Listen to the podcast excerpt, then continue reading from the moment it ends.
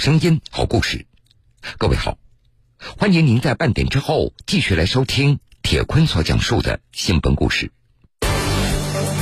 三岁男孩头部受伤，流血不止，急需救治。哎呀，特别的吓人呐！他他母亲的身上全是血，我瞅了一眼，哎呀，骨头都露出来了。晚高峰时段，路面车流不息，每一刻对于家人来说都是煎熬。这实在是走不了了，真的走不了了，全是车。那个时候我就觉得时间对我来说，多等一秒钟都是一种煎熬。关键时刻，多人合力为孩子打开了一条生命通道。我这挺有一个绿色通道，我这两把脑袋磕老大口子了。然后我就给他了一个手势，告诉他让他跟着我走。从救助位置一直到咱们盛京医院这一路的所有那个红绿灯都打上绿路了。晚高峰中的生命通道，铁坤马上讲述。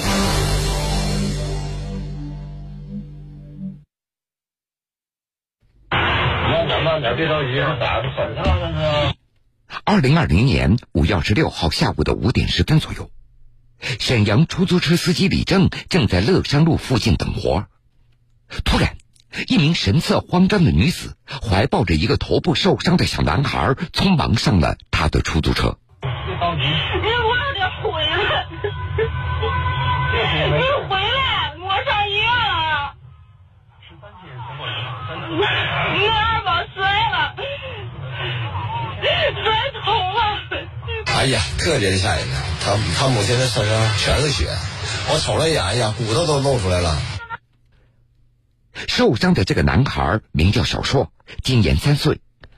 按照孩子母亲张盼盼的说法，就在半个小时以前，小硕在玩耍的时候不慎跌倒，血流不止。咱们马路都铺的那大马路牙子那个大石条子刚铺的新的，特别尖，那孩子一脚绊摔了。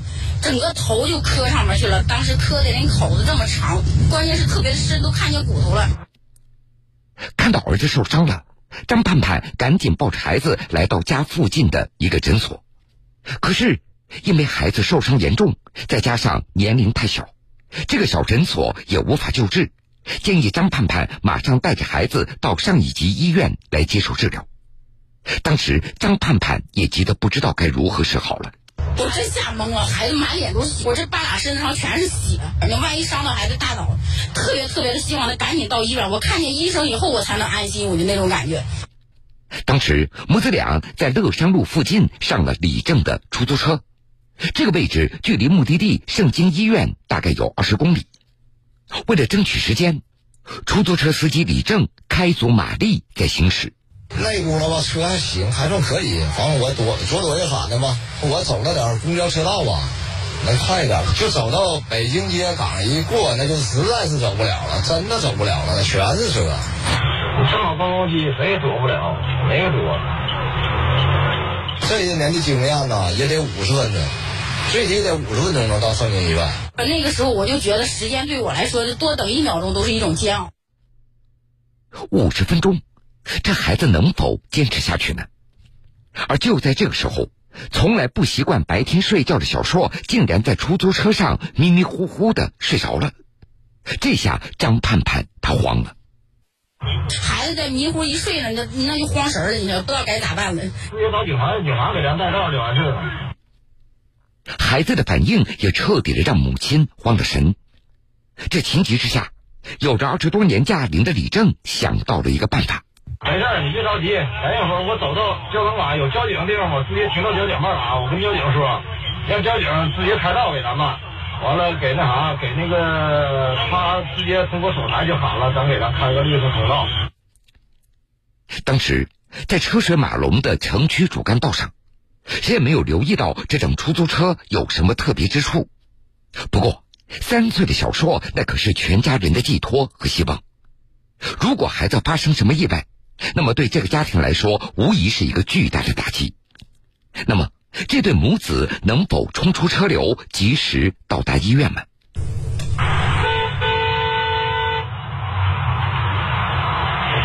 我那挺有一个绿色通道，我这两盘脑袋磕老大口子了。我要上医大二院，走走哪？走青年大街。啊，对对对，啊，你给我改一下子，我报一下我车，我就先跑了啊。当时。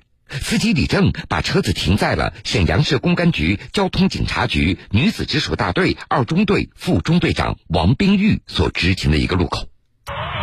我当时正好在西南角，正好在管理咱们行人非机动车的逆行情况。这个时候啊，由北向南突然就过来一个白黄相间的一个出租车，就突然停到我面前。当时我第一反应就是这地方不让停车，你赶紧走。这个话音未落啊，我就突然发现副驾驶那个地方坐着一个大姐，然后她怀里边抱着一个孩子。这个孩子当时脑袋上的伤口咱也看不清楚，但是满头都是血，然后眼睛还睁不开，有点昏迷的那个意思。电子刑警，同样作为母亲的王冰玉，她是感同身受，她迅速做出了一个反应。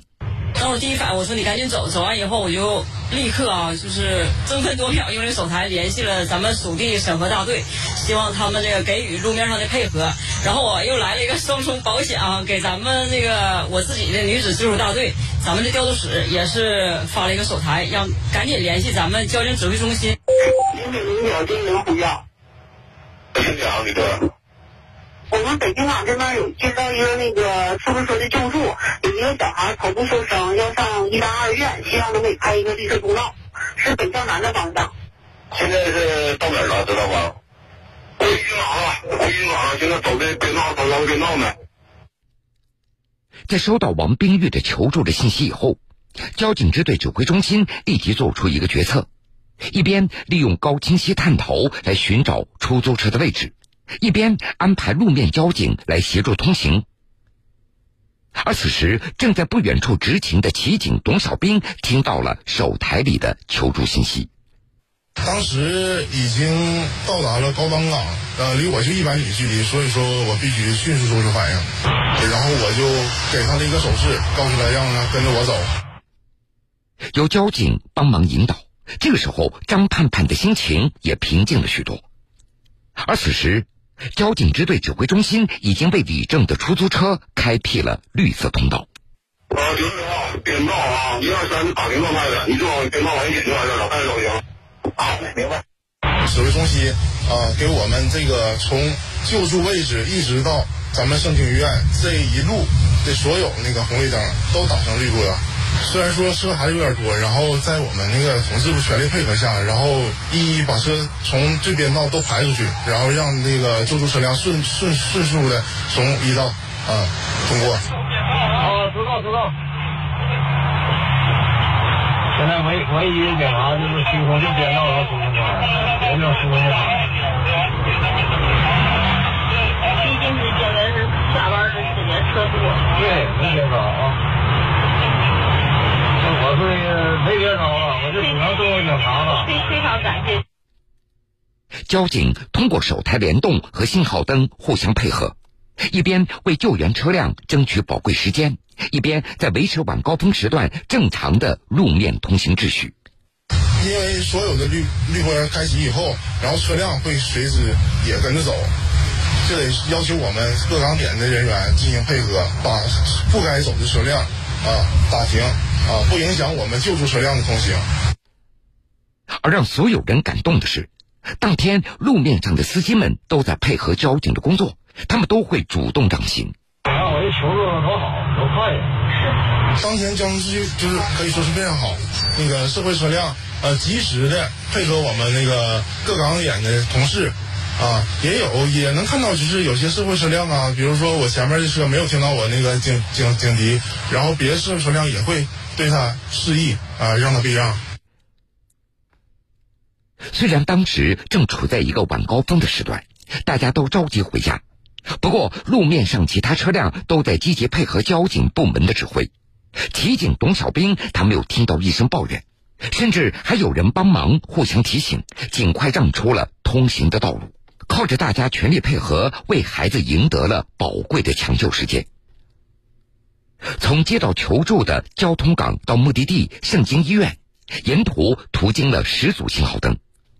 这原本需要五十分钟才能到达的路程，最后还不到十分钟就赶到了。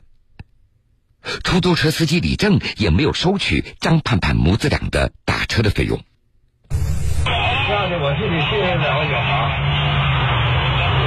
越跑，不不用管我钱钱的事不用管啊，你自己把孩子先看孩子，然后别啥也不管啊。你不用给我，你告诉你不用给我，你就走你的就完事了。我我走上去，我回家给你。不用给我，不用给我，不用给我，不用，我不需要，没有事儿，我这我也有孩子。下午的五点五十分，张盼盼抱着小硕，终于赶到了医院。知道了。对对对，这是我从哪儿进去？走吧走吧走吧，赶紧走。谢谢谢谢师傅。谢谢谢谢警察同志。搁这大哥特别的热心，当时我下车的时候，他车费都没收。我没有，我说你赶紧去先给孩子治病，嗯，那几个钱不算不算什么。因为是晚高峰时段，道路拥堵，当时小帅的爸爸还没有赶到医院。看到张盼盼一个人带着孩子寻医问诊，十分不方便。提醒董小兵并没有着急离开。当时咱们到达医院的时候，因为那个咱们出租车啊没有地方停啊，只能说我带领咱们孩子和母亲啊进到医院里边。因为疫情的原因，咱们医院里面这些东西比较复杂，然后我们通过咱们前台，然后问到咱们那个受伤儿童应该到哪个部门就诊啊。我们来到那个急诊中心，然后急诊中心的那个咱们医生啊迅速对我们的受伤儿童进行检查。然后我看到那个医生在，我就离开了，因为我还有别的工作。在急诊室，医生立即对小硕进行了缝合和检查。幸运的是，由于送医及时，孩子并无大碍。当时的时候吧，就是大夫就是让打破伤风的针，然后没去做 CT，就等结果的时候，在那儿就是做完 CT 以后就开始等着结果，然后做缝合嘛，伤口缝了五针。后来的时候，那个等那个 CT 结果出来，我们才安心了。大夫说了里边没有淤血，说没伤到孩子大脑，我们这才安心了。回到家以后才想起来给这出租车司机打电话，也不知道那个交警同志，就是姓说姓甚名谁都不知道。当天晚上。出租车司机李正把孩子脱险的消息辗转告诉了交警部门。无论是参与到这次救援的王冰玉还是董小兵，大家都非常的兴奋。我老高兴了，我交警确实是平时很辛苦，但是出这个事儿吧，很值得，交警挺好，非常开心啊！当时我也觉得非常感谢我们那个一路上啊，咱们那个车辆啊，还是人员一点抱怨没有啊，主动避让这些，非常感谢大家。再过一段日子，小硕的伤口就可以拆线了。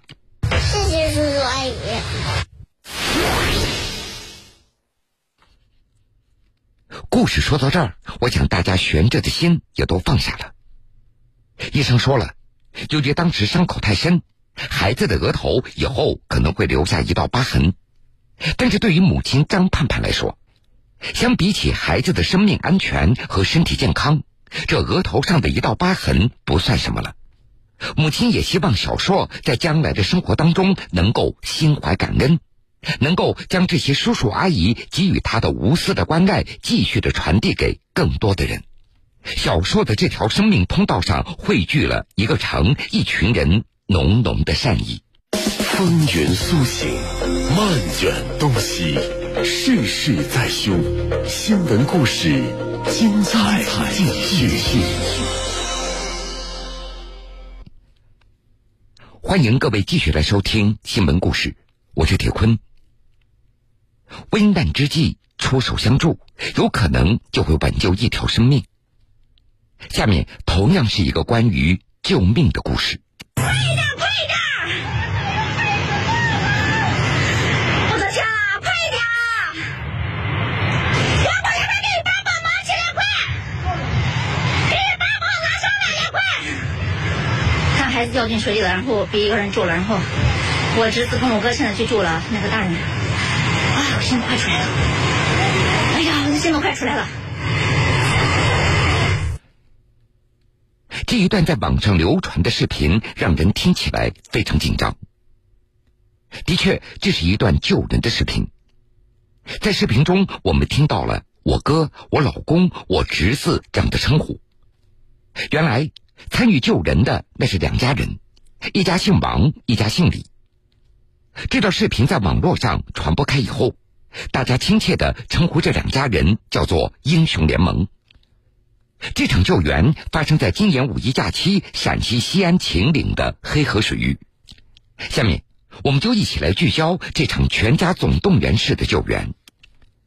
视频中有一位穿黑衣服的男子，他是西安秦岭周至县四屯镇南辛庄村的村民王允，他是当时第一个跳入水中救那个红衣男孩的人。五月二十号，记者在王允的家中见到了他。当时孩子母亲就是在旁边近乎于嚎叫般的，有没有人过来救救他的孩子？我当时边往过跑边给他母亲说：“是我不会水。”尽管王允他不会游泳，但是他是当时离事发地点最近的一个人，并且这水看上去并不深。王云想着自己一米七七的身高，趟着水到男孩身边应该没有问题。我当时也没有犹豫，直接就跳到水里边。我也不会水，不会水的时候，然后是河里的石头特别滑，我当时一脚没有踩住，然后也滑倒了，在水里边也，喝了几口水，然后想办法靠近孩子那儿，靠近孩子那儿之后，一把把孩子拉过来了。我跟孩子就刚好脚底下有一块石头能踩住，我就跟孩子在这个石石头上踩着。你不会水太深了，脚底下又太滑，再加上王允又不会游泳，当时他只能拖着孩子先站在水中，再想一个办法。而这个时候，孩子的父亲已经被水给冲走了。我跟孩子在这儿脱离危险，就是暂时脱离危险，然后孩子的父亲已经从我旁边被水冲走了。孩子的父亲，我当时记得是脸朝下。四肢在水里边吊着呢。呀，快点！我不想给你爸帮忙起来，快！给你爸帮拿上来了，快！视频中，从河里游过去追赶被河水冲走的孩子父亲的人，那是周至县二曲街办城西社区的居民李龙。而从岸边跳到水里又赶过去的，那是李龙十八岁的儿子李金辉。李龙向记者回忆，事发时他们一家人正在上游的河边玩。他跑到这边来的时候，人已经都不动了，就是随着水动弹，人已经不动了。游下去以后，我我逮住人，然后往后拖了一点，因为有一块水还深，我把人往后拖了一点，拖到稍微浅点的地方，然后水里头有个石头，把人靠着。就开始就施救。我爸是从那边跑过来，我是在这边，然后是从路上这个路上跑过来的。跑过来之后，这边不是孩子已经救了吗？从这过去了。然后我爸是从那边深水区然后游过去，把那个人直接拖起来，拖拖在水面上之后，然后我下去之后，然后和我爸一起把那个人拉那个浅水区了。受不了了，受不了了，我快被吓死了。落水的红衣男孩的母亲由于不会游泳，所以他也不敢轻举妄动。远处，王允拖着红衣男孩站在水中，他在想着怎么样才能够把孩子带到岸上去。而更远处是李龙、李金辉父子，他们把正在溺水的孩子的父亲拖到浅水处，再做心脏按压。先叫人安全，先把脸翻到水面，让人能有呼吸。结果靠在石头上以后，一手指头掐着人中，感觉没有没有呼吸。跟俺父子俩一块儿就。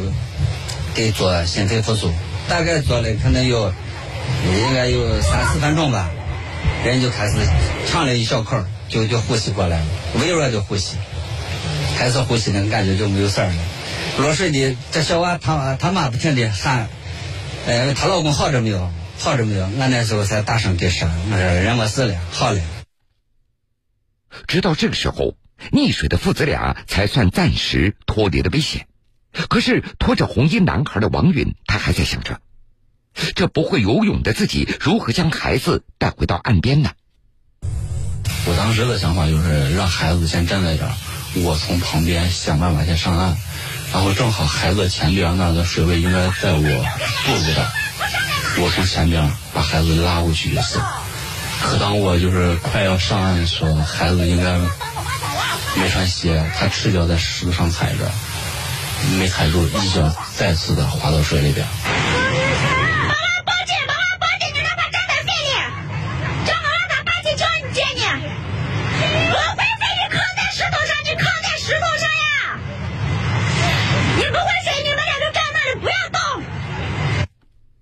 王允他也不敢离开孩子，只能等待有人过来帮忙。